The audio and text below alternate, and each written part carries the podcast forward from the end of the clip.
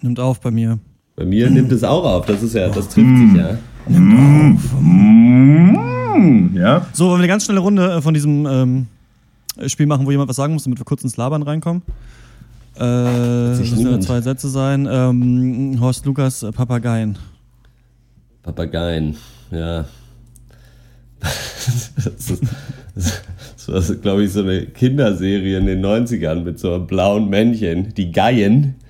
Und da gab es dann Schlaubi-Geien und Geine und eben Papageien. Das war der, der am Kiosk immer am besten geschmeckt hat, weil er einen roten Hut auf hat, anstatt von dem langweiligen weißen Hut. Gut, ich, möchte das, ich möchte das Spiel nicht mehr spielen, weil das kann man echt nicht mal ansatzweise toppen. Dr. Peng, Dr. Peng, Dr. Peng.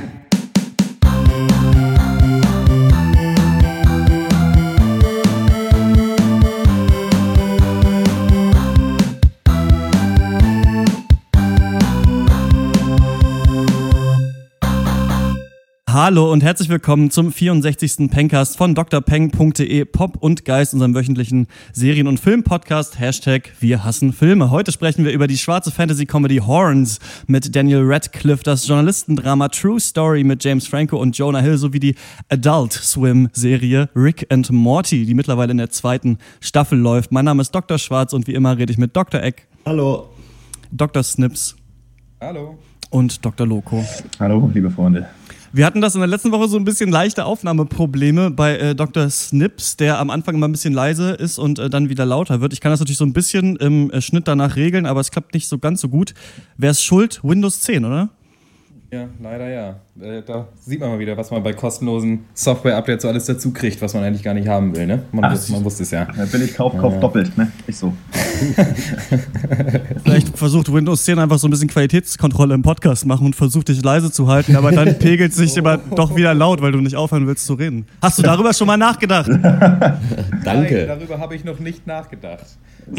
Einmal was Gutes. Soll dir das jetzt was zu denken geben? Du kannst das ja jetzt mal in diesen nächsten äh, 45 Minuten, die wir aufnehmen, mal darüber nachdenken. Und wir kommen zu den HBO Netflix Prequel Sequel News. Ich sage das immer so, weil ich super gerne so ein Intro dafür hätte, weißt du, dass so losgeht, so bam, bam, bam, bam, die HBO Netflix Prequel Sequel News. Aber ähm, da muss ich ja selber, wie soll man denn alleine A Cappella mit sich singen? Das geht ja nicht. Das geht Na, gut. Nicht, das geht nicht, auch nicht mit dem Computer. Ähm, ja, wir haben eine große News, das ist der Trailer zu The Hateful Eight ist draußen. Das ist der achte Film von uns, Quentin Tarantino. Da spielen ganz viele bekannte Schauspieler mit, zum Beispiel Samuel Jackson, Kurt Russell und Bruce Dern. Und es geht, es ist eigentlich so ein bisschen Django Unchained im Schnee meets Cluedo. So, also es treffen sich ganz viele ähm, Outlaws, Bounty Hunters in so einem, ähm, in so einer Berghütte, um den äh, Schnee zu überstehen und ähm, ähm, Ski zu fahren zusammen. ja. Und ähm, Kurt Russell hat eine Gefangene mit sich. Sie nannten ihn Hangman und der hängt Leute und der will sie auch hängen, aber kann das erst machen, wenn der Schnee dann weg ist. Und deswegen hocken die alle auf dieser Hütte und aber irgendwer spielt falsch. Wie hat euch der Trailer gefallen? Eigentlich gut, also weil gerade das, dass acht Leute sind da und dieses Cluedo-Ding und einer ist aber nicht der, der zu sein scheint, das finde ich geil, das finde ich interessant, aber ich weiß nicht, wie sehr sich diese, spez diese spezifische Tarantino-Coolness, wie lange die noch funktioniert oder ob sie, sie die sich nicht langsam mal abgerieben hat und abgenutzt hat. Wie, was sagt ihr dazu? Weil irgendwie ist das alles immer dasselbe dann doch vom Vibe, meiner Meinung nach. Ja, also ich hatte so ein bisschen die Nase voll von Tarantino ab so einem gewissen Punkt, ähm, weil mir dieser ganze Genre-Mix, den er so betreibt, einfach, er, Tarantino macht ja eigentlich immer so alles, was er cool findet, Bruce Lee und so weiter. Western packt eigentlich immer alles in einen Film mit irgendwie Musik, die auch nur so halb dazu passt. Ähm, und irgendwann hatte ich die Nase voll davon, weil mir das ein bisschen zu bunt war alles, so, äh, so weiß ich nicht, ADHS-Kind auf Werthers Echte. Ähm, aber ich muss sagen, dass Django mich echt ziemlich, also wieder ein bisschen ins Boot geholt hatte und ähm, ich jetzt nach dem Anschauen des Trailers von Hateful Eight auch so ein bisschen Bock drauf habe. Ähm, ich selber bin ja aber auch so ein bisschen Western-Fan und ähm, finde vor allem auch cool, dass äh, Tarantino halt wieder so ein paar Typen gecastet hat, die sonst auf der großen Leinwand eigentlich nicht oder nicht mehr zu sehen sind. Also so Michael Madsen finde ich an sich super geil, ja auch Reservoir Dogs oder auch Kill Bill. Äh, Walton Goggins, den wir aus Justified kennen, finde ich, ist auch ein super geiler Typ. Äh, und äh, dass Kurt Russell auch wieder dabei ist, finde ich auch ganz gut. Also ich, ich finde die Typen halt cool und ich glaube, dass wenn Tarantino was kann, ist es, glaube ich, einen ziemlich soliden, guten Western zu machen. Und äh, ich bin eigentlich gespannt und habe Bock. Ja, finde ich eigentlich auch. Also ich weiß nicht genau, ob mir jetzt nur vom Trailer, ich meine, gut, da wird ja angenehm wenig eigentlich verraten weil, also es muss ja da irgendeine krasse Intrige oder so dann geben und ich habe so das Gefühl, für mich wird dieser Film mit dieser Story stehen und fallen, so, weil dass die Leute, die er castet, da irgendwie das halbwegs cool alles immer hinkriegen, ist eigentlich eh klar. So, und ich hoffe, dass da nicht zu sehr drauf gesetzt wird, okay, wir haben einfach acht coole Leute, die in einem Raum sitzen, sondern dass sich da wirklich Gedanken gemacht wird und halt, dass die, das Skript, also die Story, die dahinter steht, einfach, wenn die vernünftig ist, äh, und man dann vermutlich auch rausfindet, was nun mit dieser Gefangenen genau ist und bla bla bla, dann kann das schon eine smarte Nummer werden. Ich habe bei der Tarantino immer so das Gefühl, als wäre ich so ein bisschen als emotionaler Loser mit so diesen absoluten Highschool-Jocks unterwegs, die die ganze Zeit coole Sprüche machen und irgendwelche anderen Leuten aufs Maul hauen. Ich mir immer so denke, wo bleibt das Herz? Denn mein Problem ist, äh, ich, mein Problem ist, ich mag eigentlich alle Filme von Tarantino, aber so das letzte bisschen kriege ich dann nie. Also diese, diese aufgesetzte Coolness, dieses äh, Ver Verblenden von verschiedenen Genres, das ist alles gut, gut gemacht immer bei Tarantino und auch von der Erzählstruktur sind die Filme immer verdammt clever, aber irgendwas fehlt für mich immer in jedem Film. Also ich kann von keinem Tarantino-Film sagen, dass es mein Lieblingsfilm ist. Ich mochte die aber alle ganz gerne. Ich bin mal gespannt. Ich bin nicht der größte Western-Fan ähm, und vom Trailer her mu muss man sehen. Also ich denke auch, äh, Dr. Sips, das ist ja sowieso ab, das absolute Genre für dich. Ich weiß noch, als wir The Loft geguckt haben und du dir fast eingepisst hast vor Freude, ja. ähm, da war das ja auch so. Und ähm, ja, könnte, könnte stark werden. Ähm, kommt äh, in Amerika dieses Jahr raus, kommt hier aber erst am 28. Januar 2016 raus und dann werden wir den auch auf jeden Fall besprechen. So wie auch den nächsten Film und der heißt Horns. I'm gonna love you for the rest of my life. Just love me for the rest of mine. Please, you have to believe me. I loved her. What does it feel like to get away with murder? Commandant to save your soul, I should ask the devil to punish whoever killed her. You know, you don't have to convince me. I believe you. Why are you protecting me? Because if I did anything to her, then I'm a monster.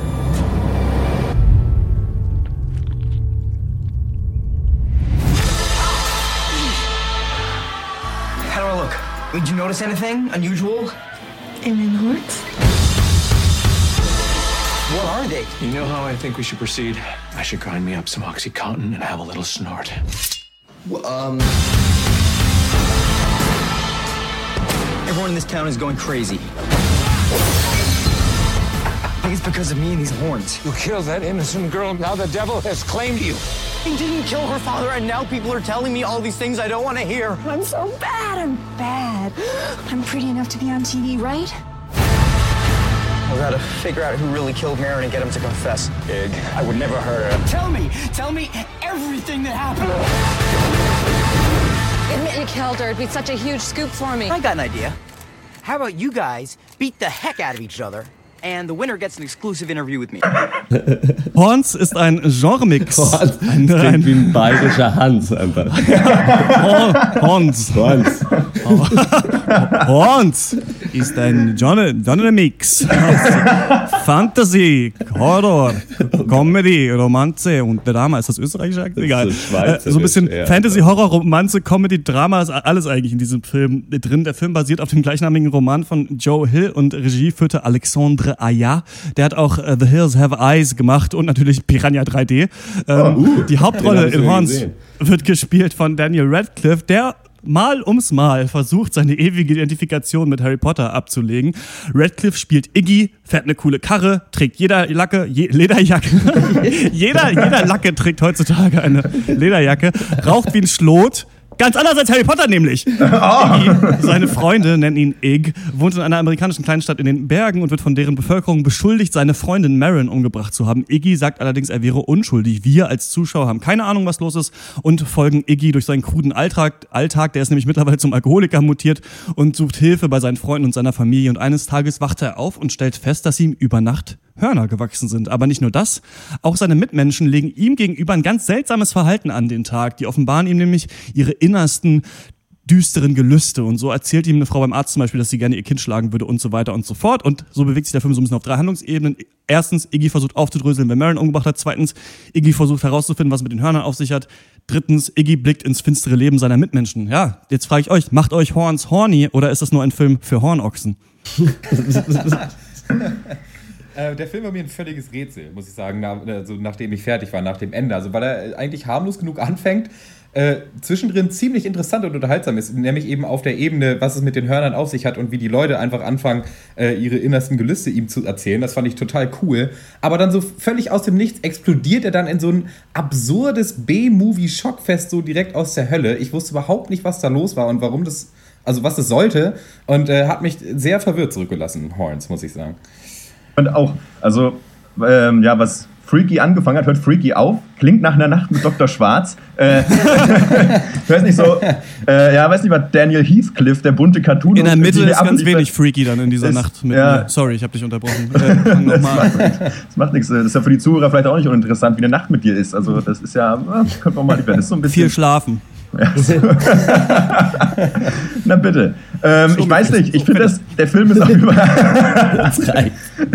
das halt dann, also jetzt, also, also jetzt ist wirklich Schluss. Das ist ja wie bei Horns hier, das ist ja alles scheiße. Nee, also ähm, ich finde den Film, der ist, ja, ich finde auch einfach nur komisch. Ähm, irgendwie muss äh, Daniel äh, Radcliffe den, den Tod seiner Freundin aufklären und hat irgendwie Hörner. Ähm, okay, und irgendwie da kommt, dazu kommt schreckliches Cutting, finde ich, an vielen Stellen und eine Pace. Ich habe den Spruch jetzt leider schon äh, bei, den, bei, bei, den, bei dem Trailer verheizt. Egal, Michel auf, aus Lönneberger auf einer ganzen Tüte nimmt zwei. Ähm, es sei gesagt, ich finde, dass die Goofy, dass aber der Film es geschafft hat durch seine goofige Machart, ähm, mich auf jeden Fall so bis zur 70., 80. Minute bei der Stange zu halten. Ich finde, da, da wurde es auch wirklich nicht langweilig. Es liegt, glaube ich, vor allem daran, dass die Macher keine Ahnung hatten, wie sie das Ding nach Hause bringen sollen und deshalb so alle ja. D-Böller Böller am 1. Januar vor der Haustür noch schnell abgefeuert haben. ähm, leider geht der Film aber eben länger, nämlich zwei Stunden, wie jeder Film, der was auf sich hält heutzutage und da hakt so.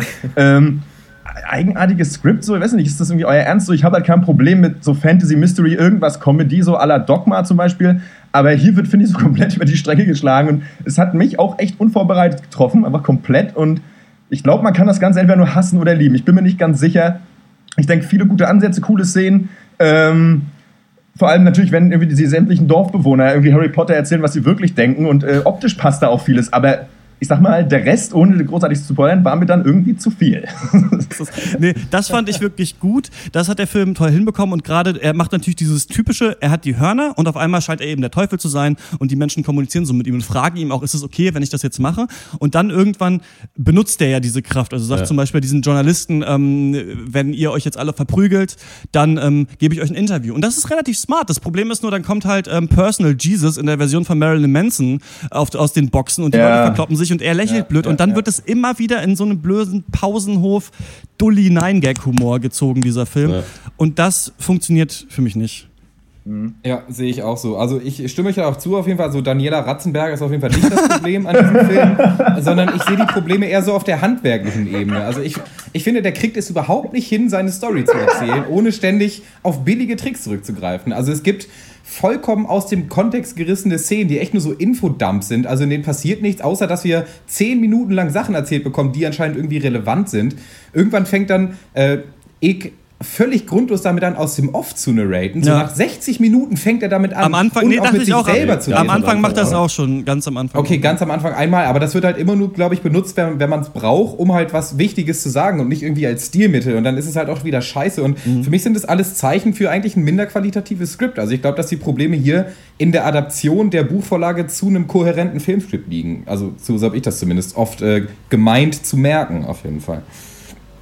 Äh, ich, ich, weiß nicht, ich habe ja so ein bisschen mich gefragt, äh, neben dem ganzen äh, Teenie B-Movie-Horror, äh, gibt es da Subtext? Denn wir haben ja immer diese, wir haben ja diese äh, Motive ne, aus der Kirche, wir haben hier Kreuze, wir haben hier Jesus, wir haben hier Engel, wir haben hier den Teufel. Ich bin da Schlange. aber nicht so richtig schlüssig, die Schlange natürlich, aber ich bin da nicht so richtig äh, schlüssig geworden. Ja, ich denke schon. Ich denke schon, dass das, oder ich, also nicht, nicht unbedingt diese kirchliche Seite, das könnte auch noch sein. Was ich eigentlich fast, es grenzt an Genialität, wenn der Film nicht so äh, mau wäre dann letzten Endes, ist folgendes. Es geht ja darum, dass er versucht herauszufinden, wer seine Freundin umgebracht hat. Und es war ja vielleicht jemand, den er schon kennt. Und darüber steht ja dann die Frage so, was haben deine Mitmenschen eigentlich wirklich für Gedanken? Was haben die eigentlich wirklich für Dreck am Stecken? Was ist wirklich mit denen los? Das ist ja auch oft so bei diesen Mystery-Filmen, wo es irgendwie fünf Verdächtige, wo es fünf Verdächtige gibt und so weiter, so Who Whodunit-mäßig, ne? Ja, ja. Und das wird ja aber gespiegelt von dieser Seite des Teufels. Also das ist ja genau das, was, was er dann rauskriegt. Also er kriegt ja aus allen die dunklen Geheimnisse raus, sodass es irgendwann ja, wenn der, bis der Film am Ende wieder eine Wendung nimmt, so ein bisschen wirkt, als als einfach jeder völlig wahnsinnig in sich drin ist. Und das fand ich ganz cool eigentlich. Also dass du quasi in diesen Teufelshörnern und diesem Motiv dann eigentlich auch den Plot so ein bisschen drin gespiegelt siehst, dass eben jeder was zu verbergen hat. Das fand ich, das fand ich ganz clever gemacht vom Film. Die kirchliche Ebene weiß ich aber nicht so genau, was die. Äh, Warum muss er dafür Hörner aufhaben? Ne? Also, ähm, Nee, klar, das ist natürlich ein so der Teufel als Verführer und der, der unsere Geheimnisse kennt, Geheimnisse kennt und sie gegen uns ausspielt. genau, ja. Ähm, ich muss auch so zwischenzeitlich manchmal an The Hand denken, wo es so darum ja auch so ein bisschen, glaube ich, so darum geht, so dass du halt irgendwie stigmatisiert wirst, weil Leute vor, dir vorwerfen, was getan zu haben, was du Ja. vielleicht gar nicht getan hast Ja. und du dann quasi mit den Teufelshörnern symbolisch gesehen durch die Gegend läufst. Ähm, aber die hatten bei ihm ja tatsächlich einen Effekt, aber ich habe mich, ich bin da nicht so ganz, ich habe, für mich hat sich der Kreis da nicht geschlossen. Ich bin da noch so ein bisschen am Wanken. Aber gut. Ich Ähm, finde finde auch, halt- dass die Hörner an sich doppeldeutig werden. Also, dass es halt sowohl halt für, für Teufel steht, aber eben, dass sie doch vielleicht nur metaphorisch sind, eben für dieses Stigma. Ja. Aber das Problem ist, dass der Film ja diese, eigentlich alle Doppeldeutigkeiten, die er besitzt, am Ende komplett über Bord wirft Ja, und eben. eine ganz andere Message trifft. Und das macht es dann am Ende auch kaputt und vielleicht auch ein bisschen äh, müßig, da jetzt überhaupt noch viel drüber zu reden, finde Ja. ich. Also, meine Meinung. ja, äh, hast du wahrscheinlich recht. Ja. Ja, ja.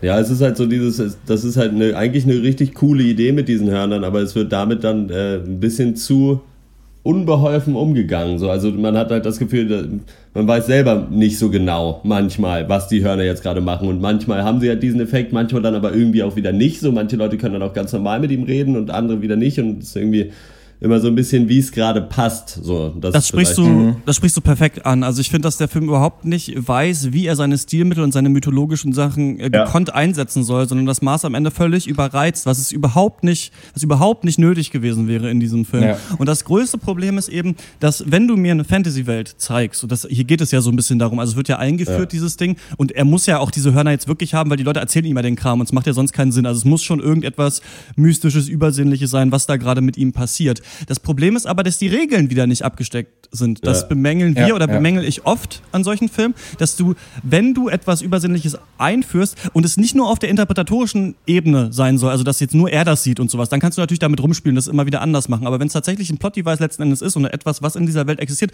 dann musst du mir erklären, wie reagieren denn jetzt Menschen auf ihn mit diesen Hörnern? Machen die alles, was er sagt? Und das passiert ja. Dann machen Leute wieder überhaupt gar nicht das, was er sagt. Manchmal fragen die Leute um Erlaubnis, manchmal nicht. Und dann eben, wenn man scheinbar ein Kreuz trägt, dann äh, ist, dann kann man da nicht von beeinflusst werden. Wenn er sich das Kreuz umhängt, dann passiert aber wieder was völlig anderes. Wenn er das Kreuz dann Ja. wieder abnimmt, dann ist es so und so. Genau. Und das ist genauso, das wird eigentlich nochmal genau auch nochmal gezeigt auf einer anderen Ebene, wie einfach am Ende gezeigt, also wie, wie quasi aufgeklärt wird, wer den Mord begangen hat. Und das wird ja auch nachvollziehbar gemacht. Das heißt nicht, dass Ja. ich äh, Mord oder Vergewaltigung an Frauen irgendwie nachvollziehbar finde, aber für mich gibt es so zwei Ebenen. Das eine ist halt so verstehen, dass ich das auch so machen würde und das andere ist so nachvollziehen, dass ich, dass es mir klar ist, warum diese Person so gehandelt hat. Und das wird ja am Ja. Anfang getan und dann wird ir- irgendwann aber gesagt, nee, der ist einfach böse. So.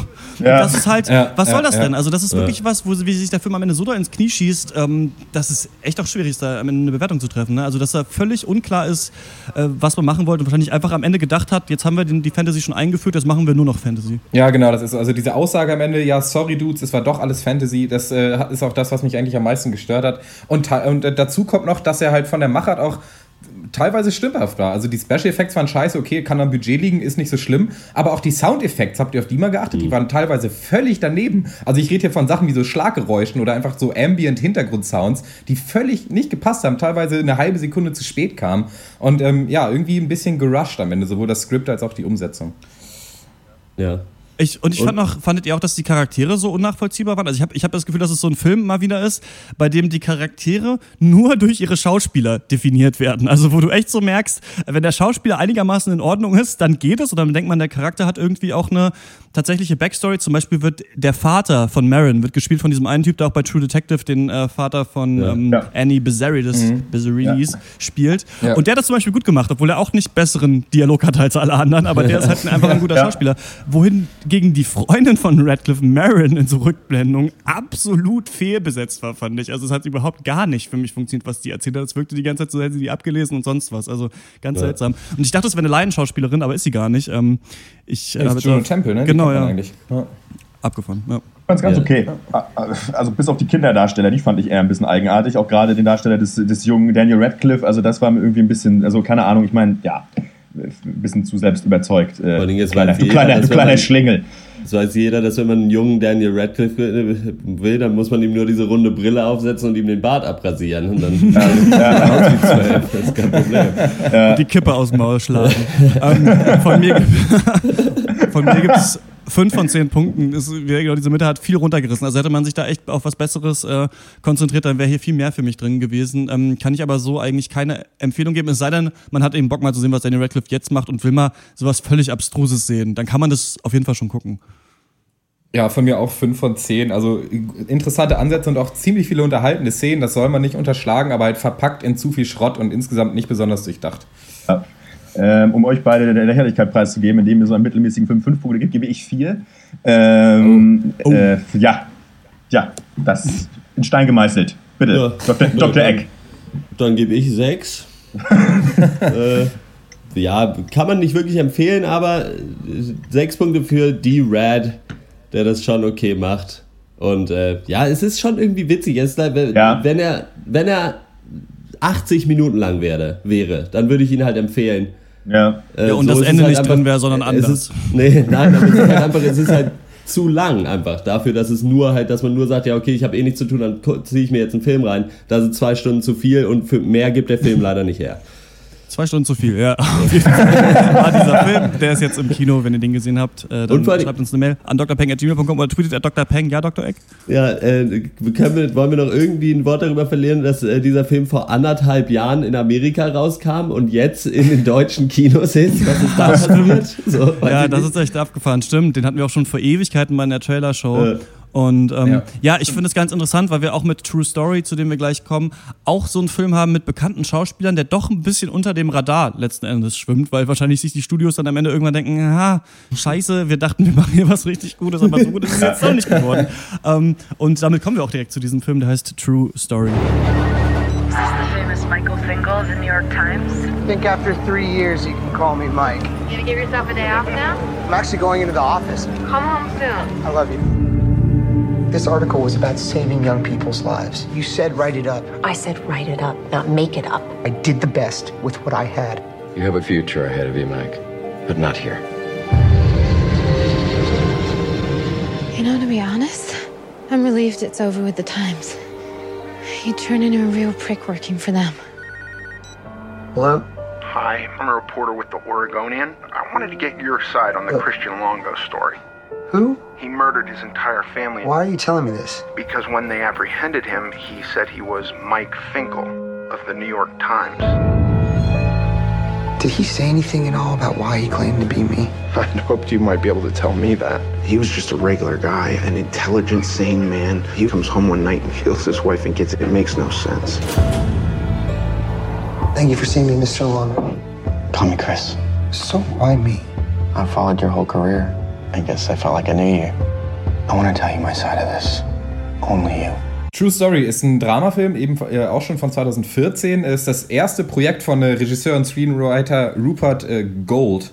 Und ja, basierend auf einer wahren Geschichte geht es um den äh, New York Times Reporter Michael Finkel, gespielt von Jonah Hill. Ähm, der wurde gerade von seinem Job gefeuert, weil er wichtige Details in seinen Artikeln anscheinend äh, gefälscht hat. Eines Tages bekommt Finkel dann einen Anruf von einem Mann, der ihm von Christian Longo, gespielt von James Franco, erzählt. Der wird verdächtigt, seine Frau und drei Kinder umgebracht zu haben. Und bei seiner Festnahme hat er angegeben, er sei Mike Finkel, was natürlich verwunderlich ist. Und der wahre Finkel äh, wittert, dass sich hier jetzt äh, vielleicht genau die Story versteckt, die ihm dabei hilft, äh, seine journalistische Karriere aus der Scheiße zu ziehen. Und so kontaktiert er Longo, der gerade im Gefängnis äh, auf seine Anhörung wartet. Und äh, über mehrere Meetings, Meetings entwickelt sich zwischen den beiden so eine Art Freundschaft. Ja, und dann äh, bedarf es natürlich noch einiger überraschender und schockierender Wendungen, äh, bis am Ende die True Story ans Licht kommt. Äh, was ist da eure Meinung zu? Schultern Hill und Franco dieses mitreißende Drama Oder hätten sie doch lieber 90 Minuten Peniswitze erzählen sollen? ja, Finkel, Finkel, Little Star? Nee, sind große Stars, äh, die beiden.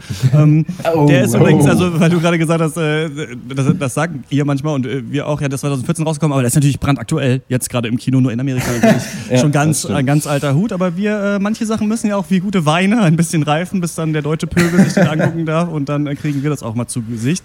Und was man da am Anfang zu Gesicht bekommt, fand ich richtig faszinierend. Also am Anfang gibt es halt diesen Shot, wie ein Teddybär in einen gepackten Koffer reinfällt und man sieht halt noch nicht, was im Koffer drin ist, nämlich ein kleines Mädchen. Und ähm, da fand ich, hat der Film das gut geschafft, echt eine coole, eine coole Stimmung aufzubauen. Also einmal hat mir Jonah Hill gut gefallen in der Rolle des Reporters, der da Nein. in Afrika ist und die Leute, ähm, du hörst mich nicht oder hat dir nicht gefallen? Nein. Okay, okay gut, aber du hörst mich, das ist schön. Mein Mikrofon wäre rausgegangen. Ähm, hat mir am Anfang gut gefallen in, dieser Rolle. Nein. Und ähm, auch James Franco wieder eingeführt wird, ähm, das fand ich auch ganz gut in, in, in dieser Kirche und so weiter. Und ähm, dann verliert der Finkel seinen Job und so weiter.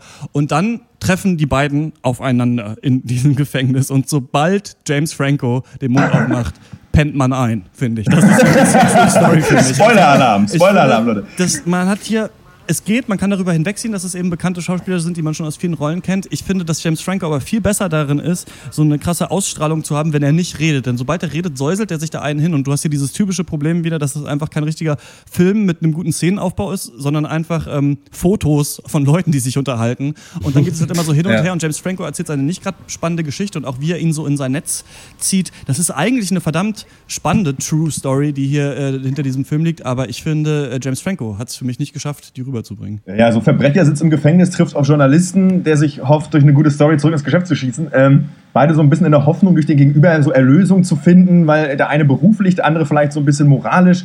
Ähm, irgendwie wird einem da versucht zu vermitteln, dass Jonah Hill sich, so auf dem, während er auf dem Weg ist, sich in die Psyche von James Franco zu machen, äh, weiß ja nicht, dass beide dann in irgendeiner Form miteinander verbunden sind. Ich habe, zumindest habe ich das so im Subtext gelesen, ich habe mhm. den Gedankengang aber auch hier schon wie bei Horns leider nicht zu Ende führen können, zu Ende konstruieren können. Ähm, weiß ich nicht, äh, Hill hat sich halt äh, durch eine Räuberpistole journalistisch ins Off gekickt. Franco versucht nur seinerseits seine trübe Geschichte an den Mann zu bringen. Keine Ahnung, vielleicht ist das die Verbindung. Ähm, ja, und die Grenzen zwischen Wahrheit und Fiktion verschwinden. Guten Tag, mein Name ist Jonathan Frakes. So, äh, also so habe ich mich da gefühlt. Ähm, ich weiß nicht, für solche Art Film braucht man halt unbedingt, ich weiß ja nicht, rasiermesserscharfe Dialoge und Top-Darsteller.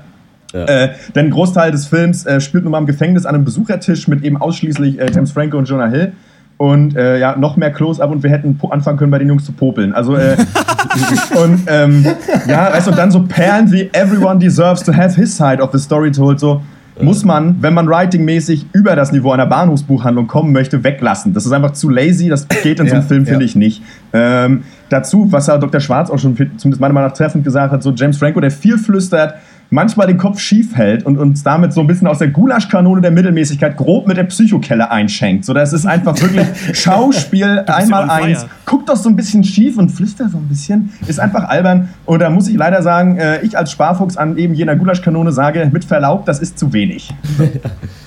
ja, Ihr habt schon viele Sachen angesprochen, die ich mir ja auch gemerkt habe. Ich finde, ich fand James Franco gar nicht mal so schlimm. Das Problem ist, dass du halt zwei Leute hast, die eigentlich den witzig mal mit dem Pimmel raus äh, machen und jetzt dann aber einen auf Ernst mimen sollen.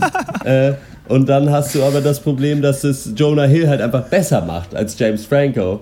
Und äh, dadurch stinkt er halt noch mehr ab. So, ich glaube, wenn das jeweils einer oder der andere gewesen wäre, aber mit einem, mit einem normalen, ernsten Schauspieler quasi als Gegenpart, dann hätte das bei beiden funktionieren können. Sowas einfach ein bisschen zu viel. Also gerade wenn die beiden da im Raum sitzen und man kennt die auch aus anderen Filmen, wo sie zusammen auch schon witzig waren, was weiß ich, This is the End und so. Das ist dann schon ein bisschen sehr komisch. Ja, der Film insgesamt ist so ein bisschen so, als wenn du so ein Fischer-Technik, Lego-Technik äh, äh, was weiß ich, so Bagger oder so zu Weihnachten gekriegt hast als Junge. Und dann darfst du den komplett zusammenbauen und dann wird er dir aber weggenommen. Wenn du, wenn du fertig bist und eigentlich dann anfangen willst, damit zu spielen, dann wird er weggenommen, kommt in die Glasvitrine und du darfst ihn nie wieder anfassen. So, weil der Build-up macht Spaß und äh, ist, finde ich, auch über weite Strecken gut und das Ende ist einfach nur enttäuschend. So wie. Ja, das sehe ich auch so. Sex mit Dr. Am Ende kommt halt. Danke dafür. Gut gerettet. ich sehe das ähnlich und äh, gerade gegen Ende ist mir dann aufgefallen, dass der Film über eigentlich seine gesamte Länge krampfhaft versucht, interessanter zu sein, als er am Ende wirklich ist. Also äh, für ja. mich ist, war das alles Fassade am Ende, die man aber total schnell irgendwie durchschaut hat. Also die Story tut so, als wäre sie halt ein krasses Mystery mit tausend Twists und irgendwie ein Thriller, aber es gibt weder ein Mystery noch ist das irgendwie thrilling, weißt ja. du? Und die Charaktere tun so, als wären sie interessant, dabei sind sie halt eigentlich total eindimensional. Und die Dialoge tun so, als wären sie mega deep, dabei ist es halt, wie Dr. Äh, Loco so schon sagte, echt das platteste Phrasengedresche, so einfach die ganze Zeit. Und ich finde, das zieht sich echt durch diesen ganzen Film durch. Und zu der Schauspielleistung, ich, die bekommen nicht viel, womit sie arbeiten können. Angesprochen auf diese peinlichen Lines aus der Tonne. Aber mir hat das trotzdem nicht gereicht. Von, also ich finde, das, das, plätschert vor sich hin, wenn die beiden vor der Kamera sind. Das ist unglaublich. Also das ist so lapidar irgendwie. Und man versucht halt über, über so einen Klassik-Soundtrack da irgendwie krampfhaft irgendwie Emotionen reinzupumpen. Aber wenn ja. sie dann wirklich mal gefordert werden, die beiden, also wenn sie mal aneinander geraten, wenn es mal richtige Konfrontationen gibt, also es gibt eine Szene, wo, wo Franco ähm, sein Wort bricht und Hill ihn dann konfrontiert, dann wird es unglaubwürdig. Dann wird es nicht besser, sondern dann wird es schlechter und das hat mich gestört. Ja, das ist auch wirklich ja. äh, interessant, wie, wie ähm, ihr das auch jetzt schon gesagt habt, dass, dass das in, wie in so ein schwarzes Loch der Langeweile irgendwie dieser ja. Film den Zuschauer ja. irgendwann einsaugt. Und am Ende, als die beiden noch nicht zusammen auf dem Bildschirm sind, da machen die das ganz gut. Also man hätte vielleicht echt einen Film machen sollen, wo sie sich nie treffen oder vielleicht mal ein Telefonat führen und stattdessen eben zwei Charaktere siehst, die man ausformuliert. Wir haben ja noch wen in dem Film, der eine wichtige Rolle spielt. Das ist Felicity Jones, ist die eine Frau wichtige äh, von, Rolle spielt. von wichtige äh, Rolle würde Jonah ich Hill. nennen. Genau, also aber es wird uns eben Äh. am Anfang eben suggeriert, dass sie eine wichtige Rolle hat. Und da fand ich es auch komisch. Ich habe das Jonah Hill total abgekauft, als er noch bei der New York Times eben war mit seinen Kollegen, wie er da ist, wie er so seinen Artikel schreibt, auch die Auseinandersetzung mit seinem Chef. Als er dann aber zu Hause ist und sich eben in dieser Welt von James Franco, dem Serienmörder, verliert und dann diese Entfremdung zu seiner Frau stattfindet, das war völlig aufgesetzt, fand ich. Also ich habe irgendwie nicht gesehen, Lust- wo Ja. das angekündigt wurde oder warum das jetzt genau passiert. Das Lustige daran ist noch, dass äh, die beiden, also Jonah Hill und, äh, wie heißt sie? Felicity Jones. Felicity, Felicity Jones. Jones, genau. Äh, dass man diese Beziehung halt, finde ich, gar nicht abkauft. Ja. Und das Lustige daran ist, dass sie nach einem Pre-Screening von diesem Film noch Szenen extra reingeschnitten haben, wo sich die beiden unterhalten, weil die Leute nicht mal wussten, dass die zusammen sein sollen. So in der originalen Fassung. So, so, und äh, sich halt gefragt haben, ob das die Schwester ist oder woher die, also woher die kommt. Aber es ist echt krass, immer wieder solche Frauenrollen präsentiert zu können, so kommen, so wirklich, du hast zwei Hauptcharaktere und sie ist ja quasi der einzig wirkliche Nebencharakter, der noch groß genug ist und die ist halt wirklich einfach nur der Charakterspiegel. So steht halt so rum, damit man noch besser sehen kann, wie Jonah Hill drauf ist und wie James Franco drauf Ja. ist. So, und sonst macht sie nichts. Und dann gibt es sogar eine Szene, wo sie irgendwie zu Hause steht und man hat so das Gefühl, vielleicht figert sie jetzt was aus und vielleicht findet sie hier einen Clou und kann dann helfen. Und dann passiert es aber nicht. Und dann fährt sie einfach zu Jonah Hill und setzt sich neben ihn. So, ah, ich bin auch wieder da. So, das weiß ich nicht, das ist schon echt einfach schwach. Und der Film hat auch sonst keine Nebencharaktere. Ist euch das aufgefallen? Ja. Also es gibt einen anderen Reporter, der sagt zwei Sätze, es gibt einen Polizisten, der sagt drei Sätze, glaube ich, und dann gibt es halt Felicity Jones, die darf meistens Ja. gar nichts sagen. Also und nicht mal das, sie nimmt auch keinerlei Einfluss auf die Geschehnisse. Stattdessen darf sie halt Klavier spielen und nachdenklich in der Gegend rumgucken. Und das ist irgendwie dieser Film in a nutshell irgendwie, weißt du? Nachdenklich in der Gegend rumgucken, aber nichts dabei machen irgendwie und weiß ich nicht. Also ganz komisch und irgendwie mich ziehen auch solche Filme, Dramas oft über interessante Nebencharaktere mit rein und die gab es hier halt gar nicht. Und sich halt so krass nur auf unsere beiden äh, Spaßmacher da zu konzentrieren, war halt, glaube ich, echt einfach ein Fehler. Klingt halt wirklich so, als wäre das einfach konzipiert worden, wahrscheinlich, um den Oscar irgendwie zu beschaffen und halt, ähm, damit man einfach die beiden mal in so einer seriösen Rolle sieht. Also ich glaube, die ruhen sich Ja. ein bisschen zu doll darin aus, dass sie beide schon mal lustige und ernste Rollen äh, gespielt Ja. haben und denken jetzt vor allem James Franco, es würde halt reichen, ernst zu gucken und äh, nichts zu sagen. Und da hast du ja, Dr. Snips, im Vorgespräch schon mal zu mir gesagt oder zu uns, dass man sich eigentlich fragen muss, wo war James Franco eigentlich wirklich jemals Ja, richtig gut? Also absolut. So, weil auch bei auch This is the End und sowas spielt er halt sich selber und ja, er sieht verdammt gut aus, aber es reicht, glaube ich, eigentlich nicht, um Schauspieler zu sein. Model Ja, wäre er vielleicht sieht eine bessere schon verdammt Karriere. Also sowohl Franco als auch Hill haben Oscar-Nominierungen, das darf man Ernsthaft? nicht unterschlagen. Also Franco für 100, so, 127 Hours und äh, Jonah Hill für Moneyball und ich meine sogar auch für Wolf of Wall Street, bin ich mir aber nicht ganz sicher. Also das sind schon auch verdiente Dramaschauspieler, aber eben halt nicht mit, dem größten, mit der größten Vita. Da wollten sie vielleicht noch einen draufsetzen, aber das hat irgendwie nicht gereicht. Ja, von mir gibt es ähm, vier von zehn Punkten für diesen Film. Ähm, irgendwas lässt, ich weiß nicht, ich kann nicht drei geben.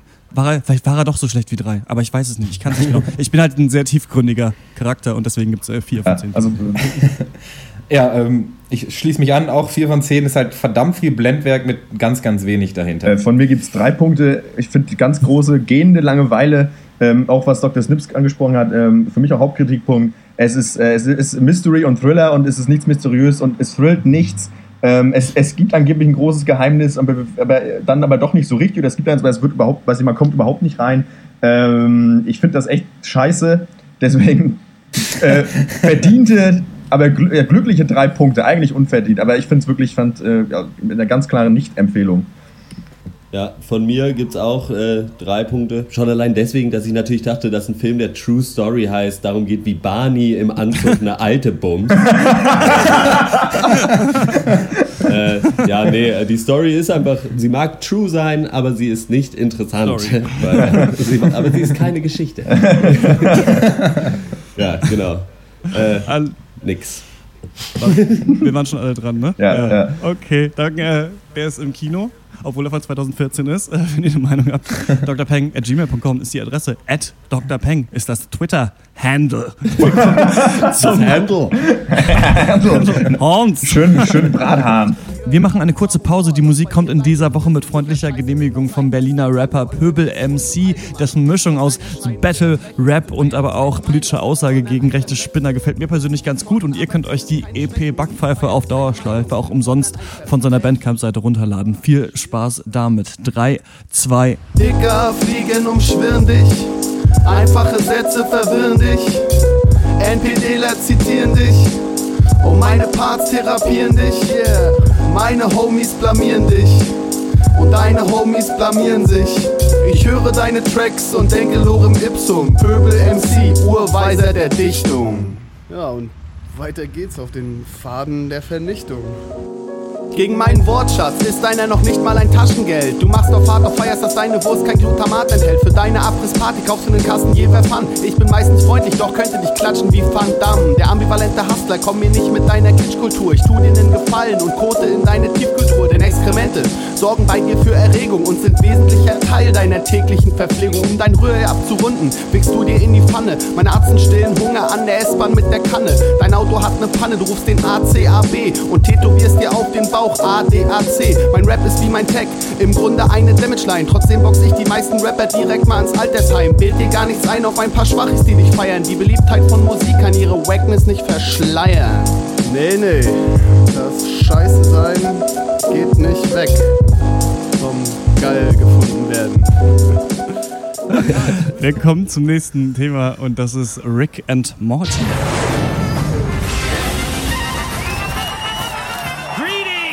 It's good to be back. Learning to fly this thing, Morty, is going to be really liberating. You know, you're, you're, you're going to be free to go on all kinds of errands for me. What kind of business do you do in a garage? You know, this seems a little shady. Grandpa isn't shady. Oh, crap. Hi, Morty. I'm Crumbopolis Michael. I'm an assassin. I buy guns from your grandpa. Ugh. I will kill anyone, anywhere. Children, animals, old people, doesn't matter. I just love killing. Ja, Rick and Morty ist eine animierte Fernsehserie von Adult Swim. Äh, sie handelt von dem äh, Wissenschaftler Schrägstrich Alkoholiker Rick und seinem etwas naiven Enkelsohn Morty, die gemeinsam bei Mortys Familie zu Hause wohnen. Also da sind seine Eltern, einmal der Vater, das ist so der einfältige und unsichere Jerry, der aber trotzdem ein Ego hat wie nichts. Und äh, Mutter Beth, die mit diesem Problem, äh, also mit diesem Ego gerade Probleme hat und der gleichzeitigen Mittelmäßigkeit ihres Mannes. Und eben die Schwester Summer, die ist 17 und so klassischer Teenager. Und äh, das Familienleben und die Schule sind für Morty eh schon schwer genug. Und da hilft es nicht unbedingt, dass Rick ihn ständig in irgendwelche verrückten Weltraum äh, Weltraumreisen in allen möglichen Orte und Dimensionen entführt und sie da irgendwelche komische und bunte Abenteuer und Aliens erleben und zu überstehen haben. so müssen Rick und Morty zum Beispiel Inception-mäßig durch die abgefuckten Träume von Mortys Mathelehrer, um ihn dazu zu bewegen, Morty eine Eins zu geben, während der Familienhund zu Hause ein Bewusstsein entwickelt und zusammen mit den Nachbarshunden die Weltherrschaft an sich zu reißen droht. Oder sie müssen in den Körper eines Obdachlosen, in dem sich der Miniatur-Freizeitpark Anatomy Park befindet, um den Mann vor seinen Krankheiten zu retten und gegen Bakterien und sonstige Monster zu kämpfen. Oder es wird, nachdem die Eltern weg sind und eine riesen intergalaktische Party veranstaltet wurde, kurzerhand die Zeit angehalten, um sechs Monate lang aufzuräumen, was danach ungewollte Konsequenzen mit sich bringt. Und, und, und. Sehr gut. Ja. Was sagt ihr dazu? ähm, hat, äh, kurzes Update, ich habe nur zwei Folgen davon gesehen, ich hatte nicht äh, genug Zeit. Wir machen das ja manchmal so, wir haben es bei Bojack Horseman so gemacht und bei Archer. Lustigerweise immer nur bei animierten Comedy-Fernsehserien machen wir das so, weil es meistens äh, einen von uns gibt, der da alles gesehen hat und die anderen versucht äh, von ihrem Glück zu überzeugen. Dr. Egg, diesmal ist großer Rick and Morty-Kenner und hat uns gesagt, welche Episoden wir gucken sollen. Ich habe die gesehen, äh, wo die Hunde auf einmal die Welt regieren. So ein bisschen wie bei White God, diesem Film, den wir neulich besprochen haben. und ähm, die Episode, was war noch, wo sie durch so ganz viele. M. Night Shyamalan. Ja, genau, diese, so, diese ja. Matrix-Welten sind. Äh, was habt ihr alles gesehen? Ich habe alles gesehen. Mm, Ich habe so vier oder fünf Folgen gesehen, jetzt noch eine mehr als wie du, da, wo sich äh, Rick äh, mit, seiner- mit einer Ex-Liebhaberin äh, trifft, die Unity heißt und irgendwie äh, Leute in sich assimiliert und ihr Körper besteht halt aus, ja, äh, drei Millionen verschiedenen Leuten. äh, die war auch ganz lustig. Aber was ich halt durch alle Folgen zieht, die ich gesehen habe, sind, dass äh, Dr. Eck hat es auch schon äh, deutlich gemacht in seiner Zusammenfassung, die Setups der Folgen sind arschkreativ und Ja. mega geil.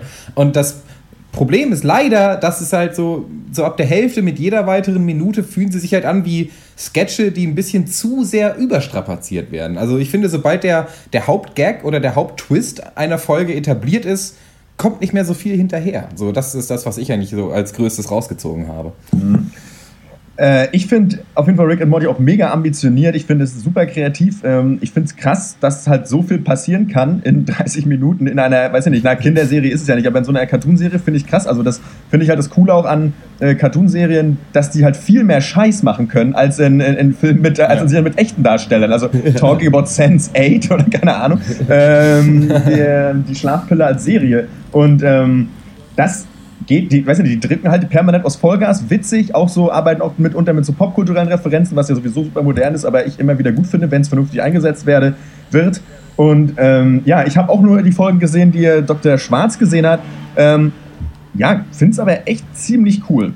Obwohl ich nicht auf den Zeichenstil stehe, weil ich den, der erinnert mich an Cat Dog und das fand ich immer so hässlich und schrecklich alles. Oh, Cat Dog war so schrecklich, ja, das stimmt. Äh. Rockos modernes Leben war ganz witzig, eigentlich, wenn ich im Nachhinein so drüber nachdenke. Ähm, ich äh, finde auch, wie ihr das gesagt habt, Rick and Morty echt cool, weil das, weil das super ambitioniert ist letzten Endes und weil eben so viele Ideen in eine Folge gepackt werden können. Ich merke aber, dass man nicht so viele von diesen ultra schnell erzählten, lustigen, bunten Zeichentrick-Comedy-Serien in seinem Leben haben kann. Ich habe jetzt gemerkt, nach einer Staffel BoJack Horseman reicht es mir eigentlich wieder damit. Also ich, ich äh, fand auch das Setup wieder cool bei dieser Hundefolge, aber dachte mir irgendwann so, ja, und jetzt kommt noch irgendwie Freddy Krueger durchs Bild und dann sind sie noch bei ihm im Traum und eigentlich ist diese quasi Multidimensionalität der Handlung so geil. Also so wie auch bei Simpsons meistens ja immer eine Folge anfängt mit was völlig anderem, als worauf es am Ende hinausläuft. So war es eben auch in den Folgen, die ich gesehen habe. Also ich habe, glaube, die Writer sind sehr clever darin, wie sie das schreiben und was sie alles einbauen können, weil es alles letzten Endes dann doch Sinn macht in diesem Universum. Ja. Aber mich laugt es so ein bisschen aus, so ein bisschen wie mich auch Archer auslaugt. Vielleicht ist es einfach bei mir so, wenn ich nicht den Streberhut aufhabe und sagen kann, ich habe das entdeckt, guckt euch das mal an, so, das von jemand anderen serviert bekomme, dann denke ich mir immer so, ja, darüber kannst du vielleicht lachen, aber mir ist das ein bisschen zu platt. Ja, ich muss auch sagen, es ist jetzt bei mir auch keine Serie gewesen, wo ich äh, irgendwie mich hingesetzt habe und da irgendwie dann die, er die erste Staffel durchgesuchtet habe oder so. Gar nicht, sondern eher so, äh, man kommt irgendwie nach der Uni nach Hause und will eh erstmal noch ein bisschen chillen, bevor man irgendwie in den Abend geht quasi. Und dann haut man sich da eine Folge rein und das ist halt so richtig Kopf aus und man kann ein bisschen lachen und so, also eher so als dezenter Filler zwischendurch eingesetzt, als jetzt irgendwie also ich glaube, ich habe davon noch nie oder vielleicht höchstens zwei Folgen hintereinander mal geguckt. Dann Mhm. reicht mir das auch völlig auf jeden Fall. Ja, es ist sehr hyperaktiv, aber was ich, was ich cool finde, ist, dass sich die Serie schon auch eigentlich an Erwachsene richtet, oder? Also Ja. es ist sehr gewalttätig und noch sehr obszön zwischendurch. Und der Humor ist halt nicht so haha lustig, sondern halt so clever lustig. Und das finde ich halt cool. Und äh, die popkulturellen Referenzen hat Dr. Loco schon angesprochen. Das kann super lame sein, aber hier wird es echt gut gemacht, äh, finde Ja. ich. Und äh, Rick und Morty sind auch ein cooles Duo irgendwie, also ohne Ja. Frage. Äh, Die sollen ja auch obwohl mich, einfach ähm, ja. Doc, äh, wie heißt er? Doc Brown? Nee, doch, fuck. Äh, der Doktor von Zurück in die Zukunft sein und Marty McFly, die, so- die, von denen ist es ja abgerippt, ne? Ja. Ja, Es, genau. es mag sein, aber der, der, der, der Rick hat mich teilweise irritiert, der mich ein bisschen. Also, warum wurde es denn zum Running Gag gemacht, dass er Sabbat und Buddha ist? Das ich. Das, Das finde ich total aus und komisch. fragst das finde ich auch eklig. Also, weiß ich nicht. Es ist eine ganz normale Serie und auf einmal rülps einer und es fliegt ganz viel Sabbat durchs Bild. Ich verstehe das nicht. Also, kann ich, auch nicht es- überlachen. Ich verstehe es auch nicht, und, äh, aber ich muss da sehr drüber lachen, ehrlich gesagt. Weil, äh, einfach gerade, wenn er dann mal was Ernstes irgendwie sagt, weil er ja auch viel Scheiße labert so. Aber wenn er dann mal wirklich was Ernstes macht und dann halt zwischendurch einfach so krass da irgendwie rumrülpst, weiß ich nicht, muss ich schon schmunzeln. diese, diese Dynamik ist halt auch irgendwie cool, dass du halt auch noch dieses ganz normale alltägliche Familienleben daneben nebenbei noch hast, was, was diese abstrusen Reisen, auf die die beiden sich begeben, noch fantastischer macht letzten Endes, weil halt auch immer noch der Vater da sitzt und seine Ehe nicht auf die Reise bekommt und einfach Rick reinreißt, ja Molly, wir müssen irgendwo hin, los geht's! Und man sich dann immer so denkt, ja geil, warum reißt mich nie jemand so Dr. Emmett Brown aus meinem Leben raus und äh, nimmt mich mit in den äh, Körper eines Obdachlosen? Da, da wollte ich schon immer mal gerne drinstecken im Körper eines Obdachlosen. Schön.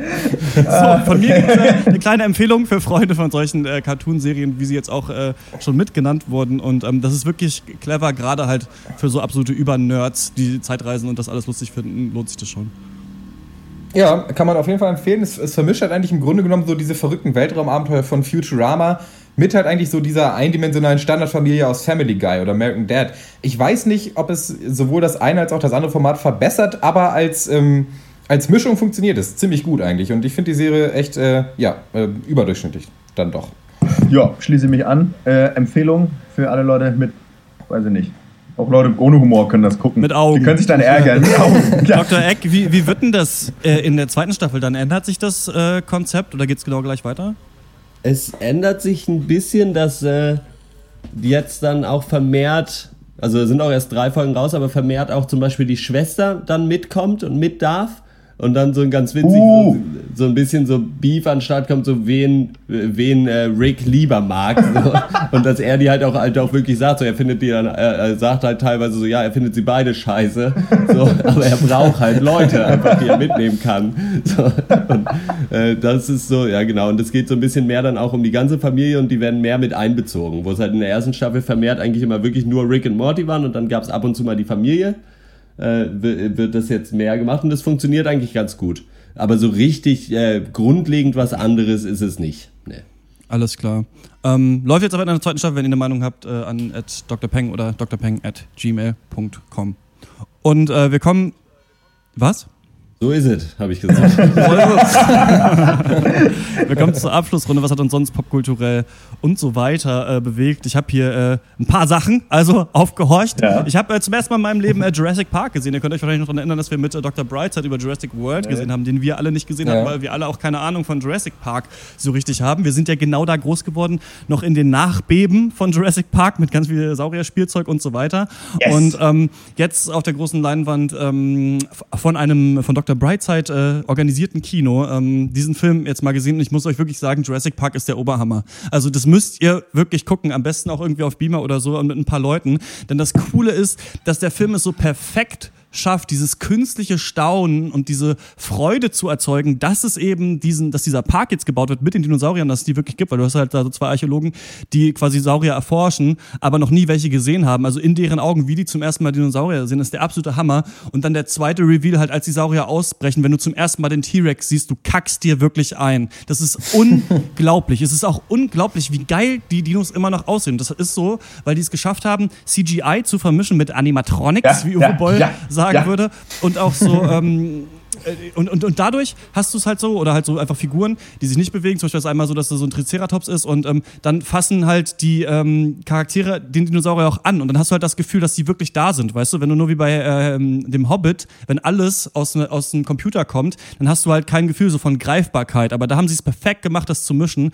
Das Sound Editing ist der Oberhammer und auch halt, auch die Jumpscares, da sind welche drin und ich habe ich hab mich so erschreckt. Also das ist echt toll. Also ich kann dich wirklich empfehlen, gerade weil die Horrorszenen eine richtig schöne Härte haben, aber vor allem auf dem Angstlevel, nicht unbedingt von der Brutalität.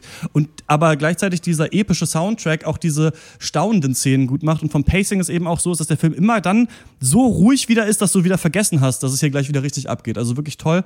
Ähm, dann habe ich das von Dr. Snips angespielte, äh, angespielte Spiel, empfohlene Spiel Rocket League mal gespielt und muss kurz sagen, ja, es ist das beste Spiel der Welt, Fußball mit Autos. Äh, das macht unendlich viel Spaß. Ähm, das ist ganz toll. Drei, äh, drei so ferngesteuerte Autos gegen drei andere ferngesteuerte Autos. Man muss einen Ball ins Tor befördern. Man hat den Spaß seines Lebens. Das dritte, Dr. Dre hat ein neues Album, das heißt Compton. Und ähm, das kann ich auch empfehlen, da mal reinzuhören, gerade wenn man so ein bisschen Fan davon ist, weil es cool ist, wen Dr. Dre da alles wieder rausholt aus dem Schrank, aus dem Giftschrank, den man gar nicht mehr vermutet hatte, zum Beispiel Exhibit. Und gleichzeitig aber in echt verdammt intelligent produzierte Beats reinpackt. Ähm, nicht Beats by Dre, sondern, oder, oder doch, sind doch wieder Beats by Dre, nicht von den Kopfhörern. Ähm, ist uns. ganz cool. Leider ein bisschen zu viel nervig gesungene Hooks, finde ich. Also da ist Ja. ein bisschen die Härte vermissen.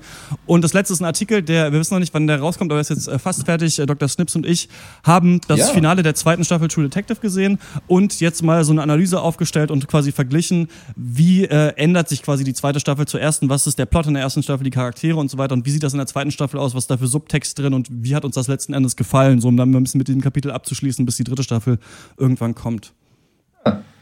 Ja, äh, da freue ich mich auch schon drauf. Ich glaube, das wird eine gute Sache, wenn auch recht lang, aber dafür ist ja auch hammer interessant. Ich habe ähm, zwei Sachen. Dieses Mal einmal habe ich äh, mal wieder ein neues Spiel, Shadowblade Reload heißt es. Gibt es äh, seit zwei Tagen auf Steam, glaube ich, für äh, Preta Propter 12 Euro. Ich habe mir das gelöhnt, weil es geil ist. Es ist so richtig geil, Oldschool Jump'n'Run. Du bist ein Ninja, äh, was auch sonst. Musst Leute von hinten killen und über Plattformen springen. Es erinnert ganz stark an so Spiele wie N, falls ihr das noch kennt für den Computer, oder halt auch Rayman und die ganzen Standard-Oldschool-Dinger.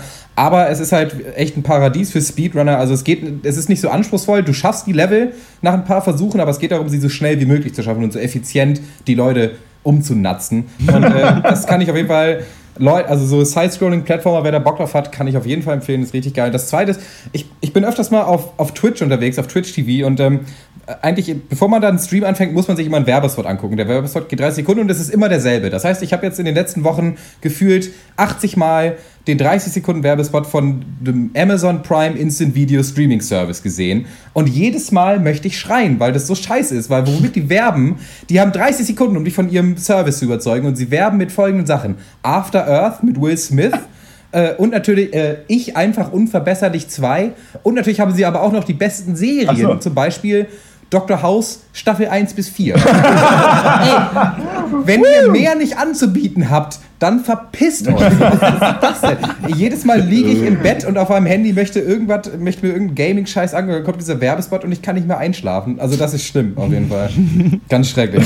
Soweit von Ja, mir. dann macht ihr erstmal Berührungspilz auf, Alter. Das ist Was Scheiße. Ist doch nur Werbung. Ja, meine, meine Highlights sind äh, kulinarischer Art. Wir bewegen uns im Bereich der Fische.